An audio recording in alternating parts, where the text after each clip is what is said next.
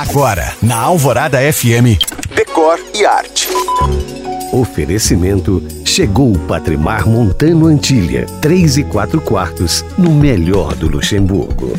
Como ele está em alta, eu gosto e combina com verão, hoje vamos de bambu.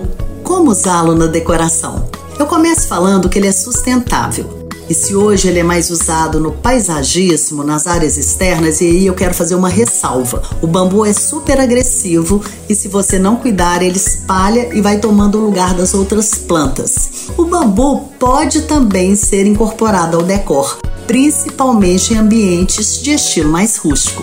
Olha só, vou te dar algumas ideias. Ele pode estar num forro de teto, num revestimento de parede, pode ser trabalhado como biombo e divisória para delimitar os ambientes, fazer a cobertura de pérgolas com ou sem trepadeiras e é sob medida para os espaços de meditação. Mas o bambu pode ainda estar também nos móveis e adornos e em pequenos detalhes, como um charmoso jarro com bambu da sorte ou num vaso no canto da sua sala. Se você chegou agora, ouça todos os meus podcasts no site da rádio. Te espero também no Instagram em you.cam.find.